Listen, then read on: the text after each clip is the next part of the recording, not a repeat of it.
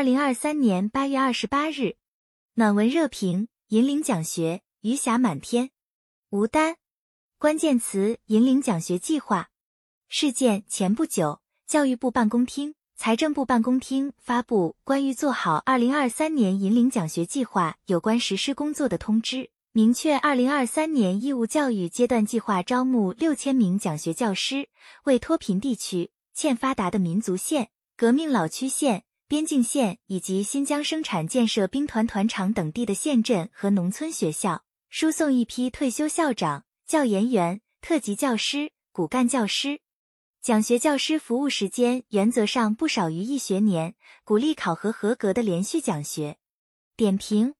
自二零一八年启动引领奖学计划至今，一批批优秀退休教师背起行囊，奔赴远方继续奋斗。或是担任寿元学校副校长，指导参与学校管理工作；或是发挥自身专业特长，开展课堂教学；或是根据寿元学校实际需求，进行听课评课、开设公开课、组织研讨课、举办专题讲座。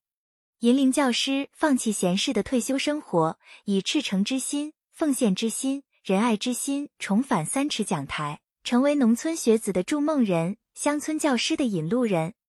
乡村振兴，教育先行。近年来，从特岗计划的稳步落实，到三区人才支持计划教师专项计划、援藏援疆万名教师支教计划的接续推进，再到引领奖学计划、高校引领教师支援西部计划的扎实开展，一系列政策精准发力，健全了乡村教师培养补充机制，提升了乡村校长办学质效和教师教育教学水平。随着优秀骨干教师向乡村和薄弱学校流动，一支下得去、留得住、教得好的乡村教师队伍正在茁壮成长。发展乡村教育，让每个乡村孩子都能接受公平、有质量的教育，阻止贫困现象代际传递，是功在当代、利在千秋的大事。引领教师为乡村带去优质教育理念、教学方法，让乡村孩子共享优质教育。有利于促进义务教育优质均衡发展，推动巩固拓展脱贫攻坚成果同乡村振兴有效衔接。同时，银领教师教龄长，有经验、有学识又有情怀，发挥余热潜力巨大。银领奖学计划为有意愿继续工作的退休教师搭建起了舞台，让他们能够继续发光发热，在老有所为中实现老有所乐。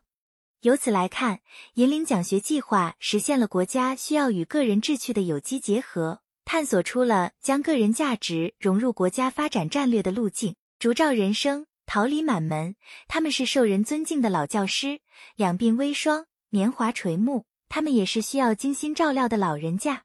从经费和政策两方面，将引领教师在乡村任教期间的保障措施落实落细，努力做到政策上激励，待遇上保障。工作上支持，帮助其解决工作和生活上的后顾之忧，让他们真切感受到关心关爱，才能让他们安心留下，顺心工作，开心生活。一支粉笔，两袖清风，三尺讲台，向银铃教师道声感谢，更期待他们捧着一颗心来，不带半根草去的奉献精神，半亩方塘长流水，呕心沥血育新苗的敬业精神。能够感召更多有志青年走进一所所乡村学校，用爱心智慧点亮乡村孩子的人生梦想，将理想抱负融入强国建设、民族复兴的伟业中。本音频由喜马拉雅读书的小法师整理制作，感谢您的收听。更多深论、时政评论、理论学习音频，请订阅关注。